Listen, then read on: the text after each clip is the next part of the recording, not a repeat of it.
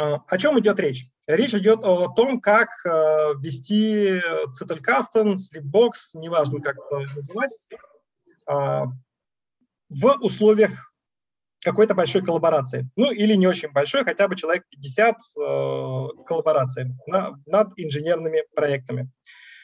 А, чем вызвана, на мой взгляд, необходимость э, этой дискуссии? А, тем, что вот куда ни посмотришь, все рекомендуют, последние мои э, какие тексты я не почитаю, с кем не начну разговаривать. Э, там одна из последних дискуссий была со Стасом Фоминым.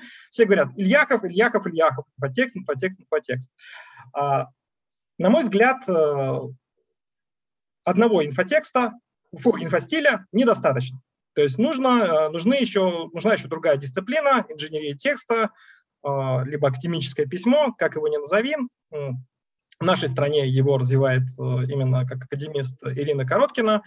И я расскажу свою точку зрения, аргументирую позицию, почему э, нам нужна инженерия текстов, добавок к, инфостилю для того, чтобы э, развивать э, как бы, это направление.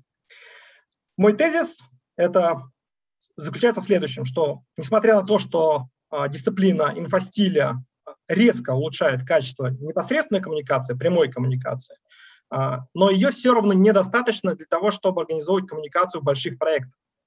Это происходит из-за того, что инфостиль не полностью поддерживает дисциплину кейс-менеджмента, которая является центровой в больших инженерных проектах. Потому что большие проекты требуют совместного а, добрый день, Галина, а, требует совместного применения вот этих двух дисциплин, как инфостиля для прямых непосредственных коммуникаций, так и инженерии текста для построения объяснительных и а, доказательных текстов. Процедура, которую я использую в этом докладе, будет построена на сравнении и анализе различий этих двух дисциплин, инфостиля и инженерии текста. Ну и вначале я веду проблематику. То есть в чем, собственно говоря, а, проблема больших проектов? Почему мы не можем применять инфостиль в полной мере? Почему его недостаточно? Значит, чем занимается, вот я руководитель проектов, а, чем занимается а, менеджер проекта как бы, в своей повседневной деятельности, он ставит задачи и контролирует их выполнение. Задачи с точки зрения исполнителя, они бывают либо операции, либо проблемы. То есть операция, признаки операции – это изолированность э, по рабочему месту. То есть мы, мы операцию можем сделать вот на конкретном рабочем месте. А, как правило, это единичный исполнитель есть у этой операции. У нее есть норма по ресурсам, то есть трудозатраты, расход материалов, так далее, так далее. А, и есть э, у нее признак воспроизводимости в широком классе ситуаций. То есть мы эту операцию, мы это действие можем делать где, ну, можно сказать, почти где угодно. И мы знаем, э, к чему это действие приведет. Когда у нас есть большие проекты, э, у нас появляются, помимо э, небольшого количества операций, у нас появляется большое количество задач в виде проблем. Что такое проблема? Я вначале дам определение. То есть это греческое слово от «брошенный вперед», как проект примерно так же, кидать вперед, выставлять перед собой, обвинять и так далее. Да? Заимствовано было еще Петром Первым. А, и здесь вот уже в этом определении видна проблема для России, потому что в России никто вперед проблемы не выставляет, их, они не обсуждаются, их заметают под коврик. Очень хорошо про это пишет Крис Аргирис в своих исследованиях. Ну, вот недавно совершенно э, на днях в проект «Медиа» было опубликовано большое расследование про то, как э, Росстат фальсифицирует свои данные для того, чтобы скрывать проблемы. Ну, и это, собственно, в любом большом проекте, в любой деятельности у нас это очень явная проблема. Ну, не только у нас, но у нас это особенно ярко. Другими словами, вот исходя из этого определения, проблема – это на самом деле не задача. Ее нельзя выполнить. Проблема – это ситуация. Из нее надо выйти. То есть, да, конечно, для того, чтобы э, выйти из проблемы, решить ее, надо предпринимать какие-то действия. Но вот саму проблему назначить на человека нельзя. А, что это за... То есть если проблема – это ситуация, то что это за ситуация? Это ситуация, которую мы а, воспринимаем как неблагоприятную, а, но и по отношению к которой мы решили, что есть можно сделать какие-то действия, предпринять какие-то действия для выхода из нее. Ну, то есть мы, например, считаем, можем считать, что смерть – это неблагоприятная ситуация для нас, но мы ничего по, по поводу нее не делаем, это для нас не проблема. Для трансгуманистов, для того же Данила Медведева, смерть – это проблема, это проблема смерти, то есть надо что-то по поводу нее сделать, и все отлично будет. То есть для него это проблема, для нас нет. Мне очень нравится еще а, ну, во время того, как я изучал а, всяческие геймификацию образования, в особенности системно-инженерного, в статье «A Paradigm for Game Design» проблема характеризуется, древняя статья, проблема характеризуется тем, что у нее есть множество взаимосвязанных переменных, у нее отсутствует реалистичное для расчета значений этих переменных и их взаимодействия. Отсутствует концептуальная модель для этой ситуации. У нее сложный социальный и политический контекст, и невозможно просчитать последствия. И кроме того, эти последствия вообще действия, что мы делаем, они необратимы. То есть мы приняли, приняли какое-то решение, реализовали его, все, откатиться назад нельзя. Еще раз, да, важно следствие – это то, что проблему не на кого назначить. Можно, вот, как бы, но в то же время мы понимаем, что э, во всех фреймворках, во всех подходах проектного управления, во всех э, программных средствах э, по программному управлению, вот issues и problems, у них есть ownership, да, то есть мы, а на кого она назначается, на владельца. И вопрос тогда, вот у меня как руководителя проекта, что вот если есть проблема, и у нее есть владелец, то что это за вот э, человек такой, чем они отличаются, что их отличает от тех, кто просто исполняет задачи, чем вот от, чем решение проблем отличается от исполнения операций. Ну, если по, так немножко подумать, то э, с точки зрения там, академической литературы, это работники умственного труда, то, что называется. Да? Э, я здесь даю рабочее определение, что такие работники умственного труда. Это те, кто способны давать реалистичные обязательства по решению проблем в рамках своих компетенций в командной работе. То есть решение проблем командная работа, они дают реалистичные обязательства, когда они эту проблему решат с каким-то качеством, в рамках своих компетенций. А, то есть их характеристика, характеристика таких работников умственного труда – это интеллект. Интеллект как способность решать проблемы, как метрика, да, а, которая характеризует способность таких людей решать проблемы, как эффективность а, к решению самых различных задач, даже тех, алгоритмы решения которых неизвестны. Вопрос, где таких людей находить? То есть вот э, что это за люди, которые регулярно решают проблемы? Какие профессии, какие специальности? Это ученые, исследователи, причем под исследователями я подразумеваю в том числе юристов, аудиторов, э, инспекторов, следователей, то есть множество людей, которые занимаются исследованием, системные инженеры. И все эти люди объединяют их все то, что они пользуются одним и тем же методом. Они пользуются научным, какой-то разновидностью научного протокола, я не говорю, что научный метод, но научный протокол у них есть. И они пользуются кейс-менеджментом, то есть систематически, систематически создают доказательную базу, которая доказывает какую-то, какие-то причинно-следственные связи между событиями, феноменами и так далее, и так далее.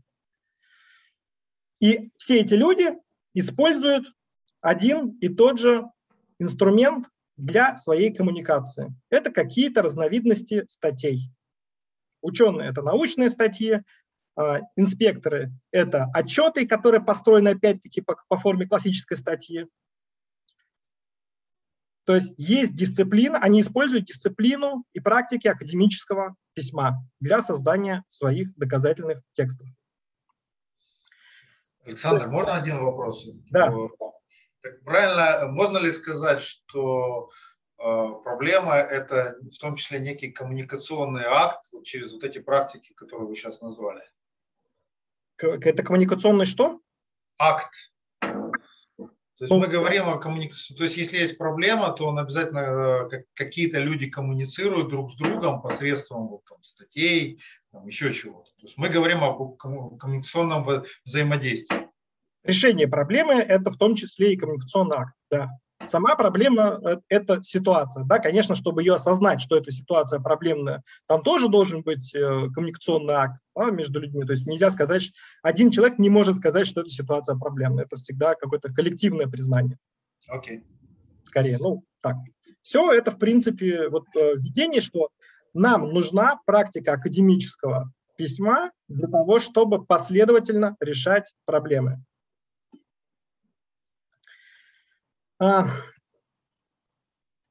если есть вопросы, я готов сейчас ответить, чтобы это не было каким-то радиопередачей. Ну, в принципе, я свой вопрос задал. То есть для меня было важно понять, что поскольку мы все-таки говорим там о тексте в данном, в данном подкасте, э, для меня текст это всегда коммуникационный акт. Uh-huh. Я пишу кому-то, есть какой-то актор, который должен это все сделать. И получается так, что если есть проблема, то я обязательно по ее поводу должен скоммуницировать и скоммуницировать максимально эффективно. Да. Okay. да. Именно про эффективность коммуникации да, я и предлагаю поговорить. Итого, в чем вообще, если э, верхнеуровнево сравнить э, инфостиль и инженерию текста, чем, а почему между ними возникли различия? Ну, почему они отличны? Потому что, на мой взгляд, вот вся структура, условно, архитектура этих практик, она определяется особенностями команд, которые используют эти практики. То есть, если взять инфостиль, то это, условно говоря, какое-то креативное агентство. 20 человек, которые разбиты на э, райтеров, на тех, кто продвигает э, текст, да, и на э, ну, маркетологи еще кто-нибудь. Да, то есть вот, есть три, и, эти редакторы. То есть вот есть три группы, это небольшие, небольшие команды, и в этих командах, которые работают э, по модели, по бизнес-модели продажи чего-то напрямую, это, это практика инфостиля, она прекрасно работает. То есть она для того, чтобы продавать в Инстаграме, она, конечно, гораздо лучше, чем инженерия текста. А, когда мы говорим про э, коммуникацию в больших коллективах, ну, 50 плюс человек по поводу сложных инженерных вещей, то а, у нас уже это не работает. работает другое. То есть работает инженерия текста. Почему?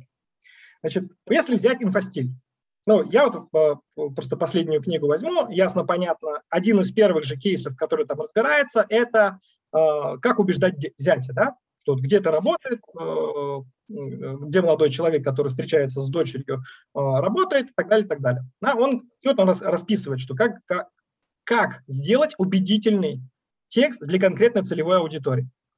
То есть это чисто маркетинговая задача. В то время как в инженерии текста, в академических текстах, э, та же самая Короткина, ну и Бин э, в Engaging Ideas, он говорит про фокусировку на вкладе в дискуссию. То есть он говорит, что мой текст является всего лишь частью какой-то большой уже идущей дискуссии, которая началась до меня и продолжится после меня. И у нее есть стандарты не убедительности для конкретной целевой аудитории, а есть стандарты инженерной и академической убедительности. То есть есть некие стандарты доказательства.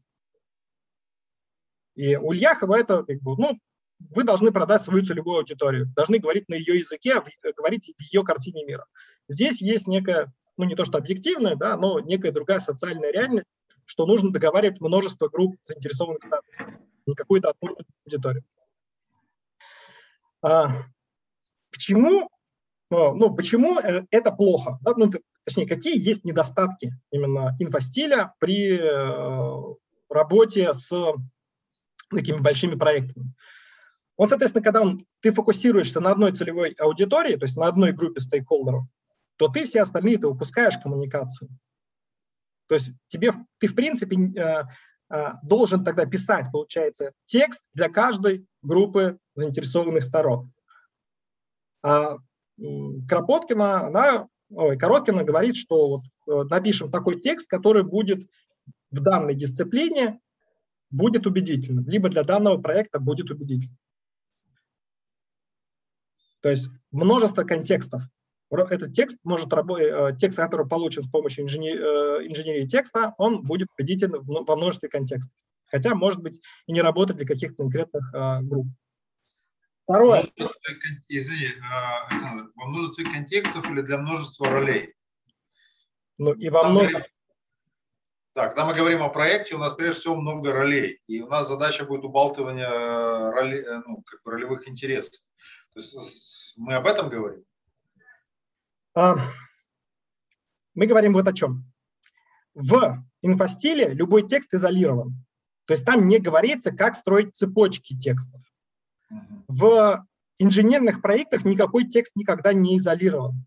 То есть если мы написали техническое задание на старте проекта, мы потом это техническое задание еще, э, как минимум, э, при разработке архитектуры, при постановке производственного задания, при сборке и приемке еще раз поднимем, оно должно быть согласовано с другими текстами, с планом приемки, программой приема задаточных испытаний, э, с производственными заданиями, с договорами на поставку. Понятно. Поэтому нам надо всегда понимать, что наш текст всегда является частью какой-то другой цепочки текстов. И понимать, как пишутся такие тексты, которые должны вписаться в общую дискуссию, которые ведут множество, множество различных других ролей. Поэтому, да, и множество контекстов, и множество ролей. Потому что понятное дело, что набор ролей, когда мы работаем в производственном контексте, он, конечно, будет совершенно другой. И э, техническое задание то же самое, оно будет э, переписываться. Вопрос переписываться как, с помощью каких дисциплин. И ну, инфостиль, да, ну, он не дает ответа на то, как это переделать. Инженерия текста дает ответ на то, как это переделать. А, второй момент, а, ну, что мне не нравится, за что, в общем-то, у меня есть критика Ильяхова, по крайней мере, второй его книги, а, это, получается, некое оригинальное исследование. То есть я понимаю его маркетинговую нацеленность, а, но нет ни одной ссылки, где можно посмотреть, э, на какие работы он опирался. Получается так, как будто бы все это его авторская работа, оригинальное исследование. А, если мы берем а, Короткино, то там есть опора на множество курсов по writing across curriculum, да, communication across curriculum, то есть на вот это трансдисциплинарное письмо. И для меня, как для исследователя, как и для как консультанта, важно понимать, откуда, что являлся источником идей и куда я могу посмотреть с точки зрения развития этих идей. Как писать такие убедительные тексты. А, и как следствие того, что это оригинальное исследование, фактически Ильяхов единственный исследователь, который ведет это направление, есть э, следствие вот этой ресурсной ограниченности. Он не прописывает, какие должны быть требования к тексту, как измерять качество этого, текст, этого текста, как строить расчеты надежности текстовых конструкций. А, он не говорит, э, вот в отличие от Короткиной, как э, построена практика построения текста из абзацев, как строится сам абзац инженерно. То есть у него, грубо говоря, нет вот этой самой архитектуры текста. То есть нет доказательной базы, что эти идеи действительно работают, и нет архитектуры текста. Это фактически, на мой взгляд, ремесл, хорошая, отличная, отличная ремесленная практика, не инженерная. В то время как Короткина – это куда ближе именно к инженерии текста. Собственно, это вот основные аспекты сравнения и анализа. Можно сейчас пойти вглубь, либо я предлагаю все-таки пообсуждать. Ну, я хотел бы только для себя, чтобы я правильно понимаю, что когда мы говорим об Ильяхове, то это вот хорошо, как вы сказали, для каких-то рекламных агентств, когда мы там стреляем по площадям, по какой-то целевой аудитории. Вот, э, науки там нет, но практика показала, что это, в принципе, неплохо работает. Uh-huh. Как только мы опускаемся в какую-то сложную инженерию, э, в предпринимательство, там, где очень много, ну, сложные задачи, много стейкхолдеров, нам надо все это взаимоувязывать и большой жизненный цикл, то мы хотим опереться на что-то измеряемое, научное, взаимосвязанное, и тут Ильяхов проваливается. Да, и тут нам вот уже подходит короткий. Да, условно говоря так. При, при этом она опирается на какие-то исследования, которые уже доказали, что те или иные элементы ее предложения, они реально работают. Да? То есть мы можем на что-то опереться. Ну, Короткина, да, то есть э, вот это writing across curriculum, то есть это ну, трансдисциплинарное письмо. Окей, я буду говорить по-русски. Это трансдисциплинарное письмо, дисциплина, которая существует, развивается последние 50 лет. А, Этих центров э, академического письма, их множество. То есть, в принципе, любой э, крупный университет, э, в нем есть центр академического такого трансдисциплинарного письма. Есть множество работ, как больших ну, трансдисциплинарных исследований, так и того, как, как эта штука вообще работает. Тогда у меня еще один вопрос. Это, не, э, это как-то зависит от используемого языка, я имею в виду русский, английский и так далее. Это некие универсальные принципы. Это некие универсальные принципы, хотя они подразумевают под собой э, англосаксонскую культуру убеждения. Э, ну, про что Короткин говорит, что, например, индусов или там китайцев очень тяжело научить писать в этой манере, потому что у них вот есть некие культурные особенности, что они не могут так прямо выражаться. Но замечу, э, в этом плане, в плане э, культурной составляющей, э, инженерия текста и инфостиль, они очень-очень похожи. И там, и там говорится, что нужно предельно простыми и однозначными словами, без экивоков, без иносказаний говорить суть дела. Ну, то есть а, а, в данном случае англоязычный подход и русская культура изложения чего-то, они не противоречат так как, скажем, индийская, скажем, и англосаксонская. В меньшей степени, хотя у нас э, все-таки ну, академическое инженерное письмо, оно очень тяжеловесно. Тяжеловесно. Но я думаю, вот этим можно работать, то есть, в принципе, разобравшись э, в том, что предлагает Короткина, можно менее тяжеловесно писать на русском, или это ограничение русского языка? Ну, можно и с помощью Ильяхова гораздо понятнее и проще писать. Они в, в Я имею в виду, что э, русский язык сам по себе, он не является в данном случае как бы ограничением по сравнению, например, с индийским, как вы сказали. Ну, по сравнению с индийским не знаю, там есть определенные ограничения, и Короткина там в одном из разделов своей, своего учебника, она очень подробно разбирает, в чем, собственно говоря, там наберет вот это классическое предложение Гоголя, э, подъезжая к станции, э, что-то у меня там слетела шляпа. Да, и вот э, вроде бы с точки зрения орфографии все корректно, но прочитать можно достаточно смешно. И она объясняет, что какие особенности синтаксиса языка тяжеловесного, который надо переделывать с ее точки зрения, ну и с моей точки зрения, на, э, ну, по, приводят к тяжеловесности конструкции. Дальше она предлагает конкретные способы того, как писать, э, обходя вот эти ловушки русского языка. То есть... Понятно. Окей. То есть русский язык мы вполне можем на русском языке нормально писать и использовать эту практику, да? Да, конечно. Вот это, понятно. У меня вопросов больше нет.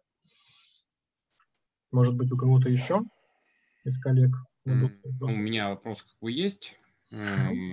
Коллеги, как бы, а, у академического письма как бы есть важный как бы изъян, он исходит как бы из концепции как бы описания мира в целиком. То есть мы должны встроить как бы текст как бы в сеть как бы других текстов. И дальше как бы у нас используют ученые как бы являются элементами сети вычислений, а, которые на основе как бы, байесовского подхода как бы в сумме как бы представляют из себя, что как бы является текущим Э, концептом как бы в соответствующей области исследования. Это делается для того, чтобы мы могли с разных сторон как бы посмотреть как бы на разные проблемы. Отсюда как бы возникает как бы и структура самой статьи как бы и определенный подход как бы к академическому письму, то есть там отстраненность изложений и так далее. Однако, как бы с инженерной точки зрения, как бы у нас э, есть как бы важный момент, который сближает все-таки как бы, с концепцией Ильяхова – у нас есть конкретный интерес, как бы, или конкретная направленность как бы, на проблему. Я в данном случае полностью согласен, что инфостиль Ильяхова э, не подходит как бы, для инженерных проектов. Однако э, что-то промежуточное, скажем так, на небосклоне, как бы оно отсутствует. Скорее, как бы оно ближе к тем рекомендациям и тем практикам, которые в инженерии требований предъявляются как бы при конструировании текстов. Но вот нету ли здесь, э, ну, как бы, там, может быть, противоречия или как бы сложности обсуждения? Ну или в использовании чисто академической конструкции для текущих задач. Угу. Да, а, спасибо. Собственно, э, сама Короткина, она, хотя и называет учебник академического письма, тем не менее, если посмотреть, что она там внутри дает, а, там все-таки То есть не чисто вот эта вот естественно-научная там, э, структура текста по там, имраду, у нее вполне текст может завершаться тем же самым призывом действию, о котором все время пишет Ильяхов. Да? То есть у Ильяхова в, ин, в, э, инфостиле он говорит, что у вас любой текст, он должен завершаться тем, что иди и что-то сделай. Это очень инженерный, конечно, подход. То есть вот это вот прям вот э, очень хорошо э, в инфостиле описано. Мне вот эта часть мне очень нравится, что любой текст, он должен носить прагматический характер. То есть мы те данные и ту информацию, которую предоставили, она должна повлиять на людей в реаль... на действия людей в реальной жизни. А, касательно э, именно академических текстов. А, у ученых, да, э, нет цели изменить мир. Да? У них есть цель дать э, некое новое, более точное, более качественное описание какого-то куска мира по, по какой-то своей дисциплине. А, про что пишет Короткин, она пишет про э, вот не writing uh, within curriculum, да, то есть вот не классическое академическое дисциплинарное письмо, она говорит, что типа вот там есть э, свои каноны, причем там в истории свои, в биологии свои, в химии свои, тут, говорит, я вам не помощник. Она пишет именно про дисциплину uh, writing across curriculum, да, то есть трансдисциплинарное письмо, которое не привязано к языку, не привязано к дисциплине, как вообще строить убедительные тексты. И в отличие от Короткина, то есть вот фу, в отличие от Ильяхова, а, у нее есть в завершение этого текста может быть множественно. То есть это как и продолжение дискуссии, и продолжение э, призыв к действию, и там, сказать, что вот, смотрите, какие получились противоречивые результаты, наверное, что-то у нас неправильно.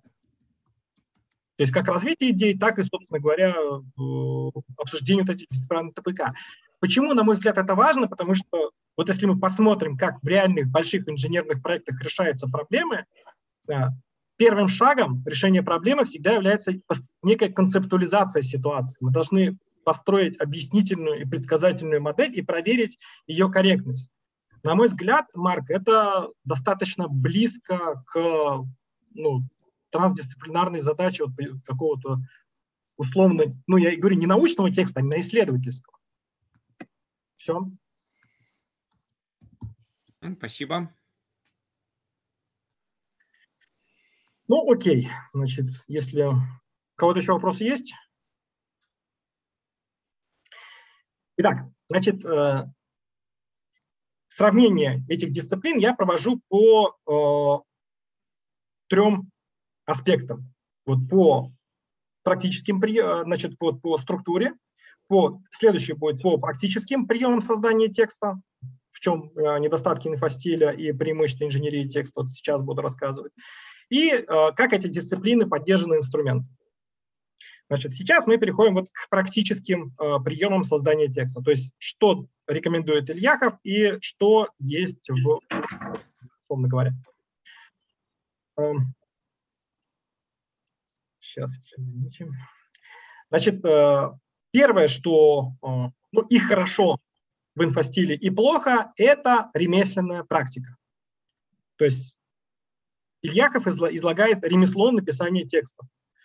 А, хорошо то, что, да, много эмпирик. Мы берем и применяем, и получаем фразу, как бы, чем больше эмпирик э, применяем, тем э, выше у нас качество текста на выходе. Но в то же время, прям вот во всей второй особенно книжке, Э, красной нитью сквозит идея, что сами вы не научитесь толком, приходите ко мне на курсы и учитесь у настоящего мастера. Ну, в принципе, как любое ремесленничество и работает. В инженерии текста, и опять-таки, да, учебник только один. То есть по одного учебника, то есть того количества примеров, которые там есть, просто недостаточно для того, чтобы это ремесло выучить. И на самом деле а, либо активно применяешь и получаешь обратную связь по применению инфостиля от непонятно кого, опять-таки, да, то есть кто является мастером в этой дисциплине, свидетельства нет, если это ремесленничество, да, то есть только по уровню. А, только один учебник. опять-таки есть, да, то есть инфостиль это, я так понимаю, зарегистрированная торговая марка, и непонятно, где этому учиться, кроме как у Ильях там, и авторизованных центров. У инженерии текстов, опять-таки, есть центр академического письма, есть множество учебников. То есть вот, я прочел о, два учебника фундаментальных, это БИН и Короткина. Сейчас вот у меня в очереди там, через пару месяцев будет третий учебник. О, то есть есть множество примеров упражнений, курсов по тому, как писать такие транс, э, корректные трансдисциплинарные тексты. Множество упражнений. Вот упражнения, опять-таки, количество упражнений у Ильяхова, мне кажется, кардинально. То есть он приводит хорошие примеры, плохие примеры, но он, у него нет упражнений и э, способа самопроверки. У Короткиной 100 упражнений. Я проделал из них 60, и, на мой взгляд, это очень хорошие упражнения. Они на самом деле включают мозг и учат тому, как правильно писать. По сравнению с инфостилем, в инженерии текста а, выделяются ключевые элементы того, как строится текст. Вот именно с точки зрения, как он проектируется, как он делается, как он проверяется. То есть в нем должен быть фокус. То есть тезис, ключевой исследовательский вопрос, главная исследовательская структура, какой должен быть ответ на, на ключевой вопрос. И а, есть очень четкие а, рекомендации того, как выдерживать этот фокус, как его определять и как его выдерживать в ходе написания текста, как его уточнять. Есть упражнения по определению, то есть даются там хорошие тексты, даются плохие тексты, и говорится, ну, определите, в чем ошибки этого фокуса, в чем ошибки или в чем сильные стороны определения фокуса этого текста. А, вторая вещь, которая мне понравилась у Короткиной, то, что у нее в явном виде прописана архитектура текста. Причем не только вот в виде, а, точнее, да, как раз вот классической архитектуры Имрат у, не, у нее-то и нет. У нее разбирается с Даном, то есть доказательная модель Дана она берет, и исходя из этой модели, она говорит, что смотрите, архитектура текста должна быть такая. Это воронка на входе введения, Дальше развитие и а, воронка на выходе, заключение.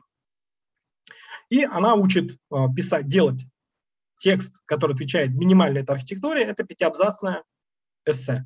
Классическое упражнение в американской, ну, англосаксонской э, высшей школе.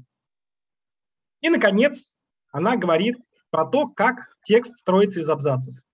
То есть вот как с помощью как писать абзацы так, чтобы из этих абзацев получался согласованный, четкий, ясный, понятный текст. И вот этого, опять-таки, у Ильяхова ну, частично есть, я не говорю, что вообще нет, но он не говорит архитектуру абзаца, он не говорит, как строится вводное, вводное предложение абзаца, как развивается это вводное предложение и как заверш... абзац завершается так, чтобы был крючок к следующему абзацу. Вот, это вторая часть, то есть практические приемы текста. В инфостиле это ремесленная практика. В явном виде не выделена архитектура текста и не говорится, как посчитать требования, то есть в чем качество, как посчитать численно, оценить качество текста. А, не, не говорится про архитектуру текста и не говорится про структуру абзаца. Все это есть у Короткиной. На мой взгляд, это а, важный момент. Все, можно вот по поводу практических приемов поговорить. То есть я правильно понимаю, что академическая среда Запада уже очень давно именно так и пишет. И это некий там вот, трансдисциплина, которая must have, если ты там хочешь в этом участвовать в академической среде Запада. Вообще, да. По крайней, мере, ну, по крайней мере, у меня складывается такое впечатление э, из моего недлительного пока погружения в вузовскую среду и чтения этой профессиональной литературы. То есть без умения написать такую, соответствовать вот этим критериям качества э, публикаций, тебя просто не будет публиковать. Если у тебя не будет публикаций, то ты просто уже не удерживаешь должность профессора, исследователя и вылетаешь из этой среды. Я это почему спрашиваю, потому что у меня пару научных журналов западных отвергли мои статьи, но там обычно не отвечают почему. То есть правильно ли я понимаю, что, может быть, одной из причин это было невыдерживание вот, правил того, как это должно быть написано с их точки зрения? Ну, возможно, хотя довольно странно. То есть, по, мо по моим сведениям, все-таки рецензенты обязаны очень аргументированно ответить, почему они отвергли. Те журналы, куда я подавал, они просто говорили нет, как бы. И, mm. Ну окей, это мне просто Коллеги, я мешаюсь, как бы моя сфера знаний и компетенций. А, журналы как бы вполне отвергают как бы 90% топовые журналы на входе как бы всего потока, как бы только на основе как бы формальных э, признаков отсутствия как бы структуры или определенных принципов, которые как бы не требуют как бы рецензирования.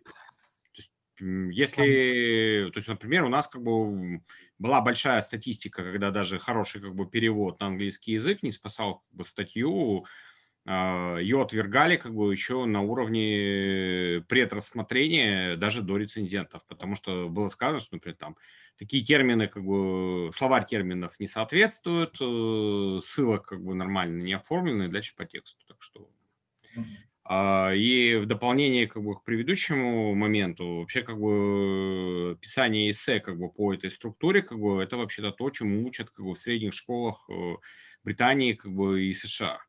То есть них, дисциплина да. как бы погружена не на уровень эм, университета. В университете уже поздно как бы этому учить.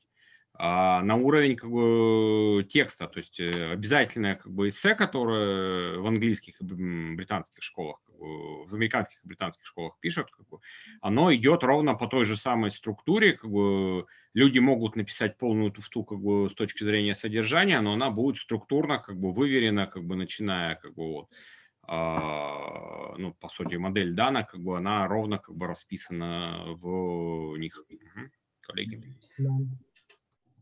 Окей, okay. у меня тогда еще один только вопрос, Александр. Когда вы сказали, что там пять умения там сформулировать в пяти абзацах, это приблизительно сколько страниц? Одна страница, две? Потому что Это одна очень... полторы страницы. Одна страница. Окей. Понял. Почему вот именно в инженерных проектах, мне кажется, это очень важно, потому что э, для проталкивания решений, ну, допустим, там, заключение договора, найм человека, покупка оборудования, э, там, закупка какого-то сервиса, услуги, она очень часто требует убеждения э, руководства да, то есть э, что бюджет, да, можно на это потратить. И руководство не будет читать длинный текст. Оно, может быть, даже ничего не будет читать, но вот именно короткий текст должен быть прям вот, ну, вот просто моя практика общения с топ-менеджментом показывает, что если у тебя есть вот эта четкая аргументация на одну страничку в форме вот этого классического пятиабзацного э, как эссе, ты можешь уместить, сжать свою э, просьбу вот до этого объема с обоснованиями всеми, то результативность общения с топ-менеджментом, она резко повышается. Опять-таки, э, как бы, практика Амазона, она тоже показывает, как он там э, пресс-релиз из будущего, да, то есть если взять структуру этого пресс-релиза из будущего, который там используют при запуске новых продуктов, она тоже, конечно, где-то вот в этой области. Это вот, ну, в продолжение вопроса, который э, задал Марк Анатольевич. Э, да, конечно, я не говорю про чистое заимствование практики академического письма для инженерных проектов. Я понимаю, что оно не нужно. Нужно что-то среднее. Вопрос вот это, что, что это среднее. То есть сейчас вот в дисциплине кейс-менеджмента происходит много таких интересных штук, э, и вот одна из, одно из направлений развития в, кейс в ситуативном кейс-менеджменте, которое используется в управлении проектами, инженерными проектами, как раз в том, что делается резюме, некое а, резюме на одну страничку по текущему состоянию кейса. И оно, на мой взгляд, как-то очень бьется с тем, а, про что пишет Короткина в транс, когда, когда говорит про трансдисциплинарное письмо. Понятно. У меня вопрос. Вопросов нет. Окей. Ну, тогда э, заключительная часть про инструментальную поддержку. То есть если посмотреть, э, а какие технологические средства, да, какие программы э, поддерживают инфостиль, то ну, помимо, собственно, сервиса главред и каких-то там плагинов и общей там проверки орфографии, я так понимаю, ничего пока толком нет. Хотя, конечно, довольно странно. Мне кажется, объем хороших текстов о, по инфостилю, ну, соответствующих инфостилю, уже накопился для того, чтобы сделать какую-то натренированную нейронку и опубликовать сервис. Вот. Но почему-то его до сих пор нет. Он, конечно, будет работать, вот как а, Марк и сказал, что содержательно может быть полная ерунда, но, по крайней мере, по форме это будет что-то похожее на правду. Но в последние пару лет в практике, ну, как бы инструментальная поддержка написания текстов, она очень сильно развивалась. То есть помимо классических систем управления библиографическими ссылками, источниками, такие как Злотер и Менделей, а, и инструментов коллаборации над текстом, таких как Google Docs, а, Hypothesis, тот же самый SVN, Git, и инструментов подготовки к публикации, оформления, вычетки, то есть э, классический текстовый редактор Word, появились еще аутлайнеры. Roam и Obsidian. Ну, я сижу в Roam, э, разработчики, исследователи, очень многие сидят в Obsidian. То есть там как раз реализуется техника Zettelkasten. А в Zettelkasten, напомню, как раз единица, смысловая единица – это абзац, то есть одна идея – это как раз один абзац, и это очень соответствует тому, что есть в трансдисциплинарном письме в инженерии текста. Они поддерживают ведение исследовательского и лабораторного журнала. Опять-таки можно, ну, как бы есть у меня прям эта практика э, хорошо представлена, можно это конкретно обсудить. А, там есть хорошая поддержка управления жизненным циклом идей и мыслей. Ну, про это, конечно, больше в сообществе Obsidian говорится, чем э, в сообществе Roman, да, Romans. Но и там, и там есть хороший инструментарий э, автоматизированного управления жизненным циклом э, идей и мыслей. И в конце концов они служат таким хорошим редактором для описания и определения понятий и связи между этими понятиями. И вот именно появление вот, этого, вот этих аутлайнеров, которые выполняют функции, в том числе и исследовательских журналов, поверх вот этих классических инструментов э, коллаборации и управления библиографическими ссылками, а, оно, на мой взгляд, э, дает, ну, поддерживает э, куда больше тех, технологически дисциплину академического письма, трансдисциплинарного письма, нежели инфостиль.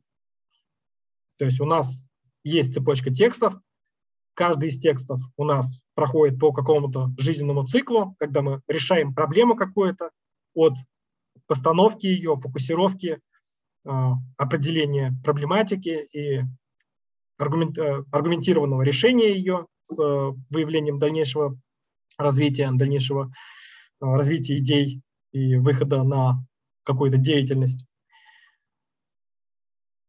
Вот. Немного сумбурно, но давайте лучше обсудим, если что, ну, как бы непонятный момент. У меня все-таки вопрос э, с точки зрения совместной работы. Что вы считаете лучше, Obsidian или Rounds? Когда мы, мы говорим о коллективной работе.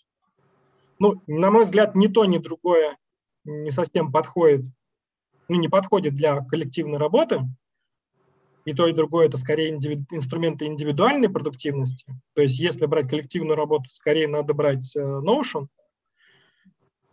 А, Obsidian так вообще у него только локальная э, база данных. То есть это нужно мастерить что-то такое, чтобы эту базу данных расширять. То есть это, как бы, это инструменты персональной продуктивности, они не для того, чтобы работать коллективом. То есть коллаборация, ну, давайте смотреть на вещи реально. Она как была в гуглодоках, так и осталась. Ну, то есть, э, опять-таки, я правильно понимаю, что вот э, в данном случае подход, о котором вы говорите, вот то, что предлагает Короткина, вот эта трансдисциплина инженерии текстов, ее желательно, чтобы там освоили как можно больше людей, которые участвуют вот, э, в ну, том, что мы называем проблемой, да, то, что какой-то ситуации, который пишет тексты, а уже в чем пишется, как обменивается, это, в общем-то, второй вопрос. Индивидуально для себя они могут использовать Roam или там Obsidian или Notion, это просто повышает их личную продуктивность.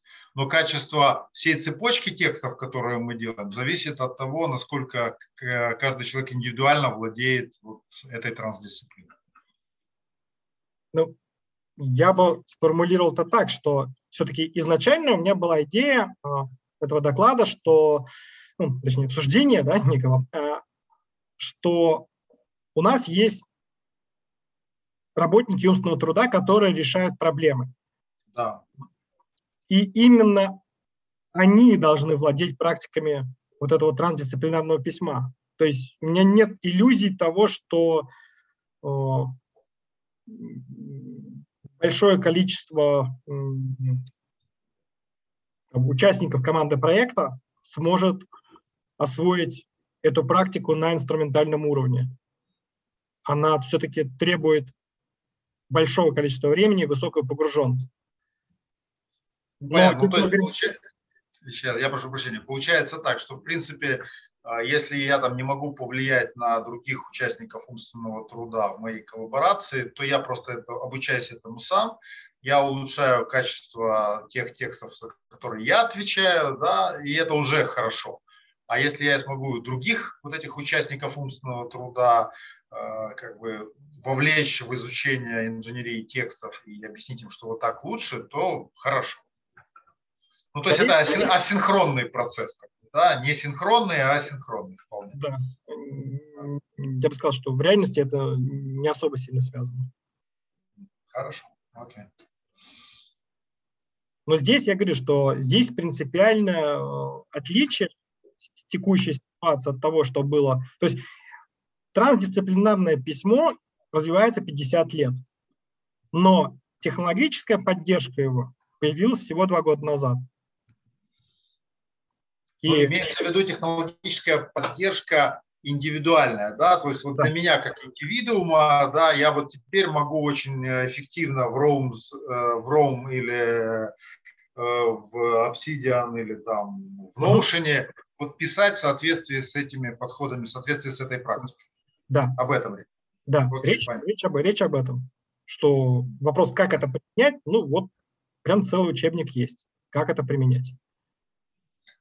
То есть берем любой из этих э, софтов, берем этот учебник и получается вот софт, вот учебник. Да, то есть э, для того, чтобы использовать там Obsidian или Roam для, как э, инструмент управления жизненным циклом своих идей, то у Короткина есть прям вот четкое инструментальное э, описание дисциплины с упражнениями того, как это делать. Да, реализовать можно. Ну, Окей. Ну, все, у меня вопросов нет.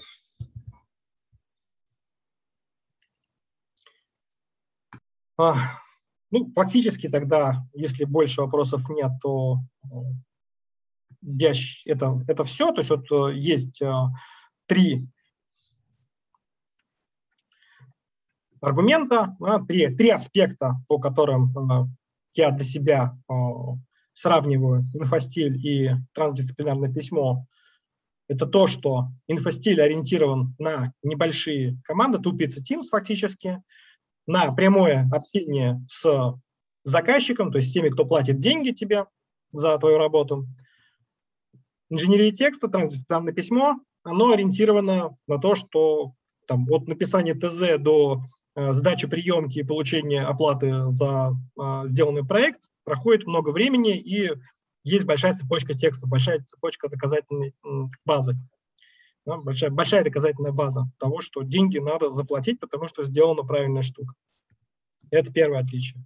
Второе, в трансдисциплинарном письме есть четкие а, инструментальные, концептуально выраженные, а не просто эмпирики, знания того, как строить текст на уровне архитектуры всего текста, вписанного в контекст другой коммуникации, да, то есть цепочку, другие цепочки текстов, на уровне разделов, на уровне абзацев.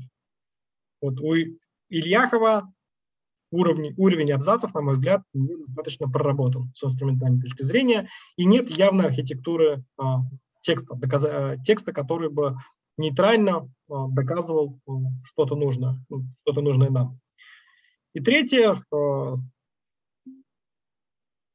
текущие инструменты, они все-таки больше поддерживают дисциплину академического письма, трансдисциплинарного письма, а не инфостиля. Хотя я думаю, что с инфостилем дела скоро должны двинуться.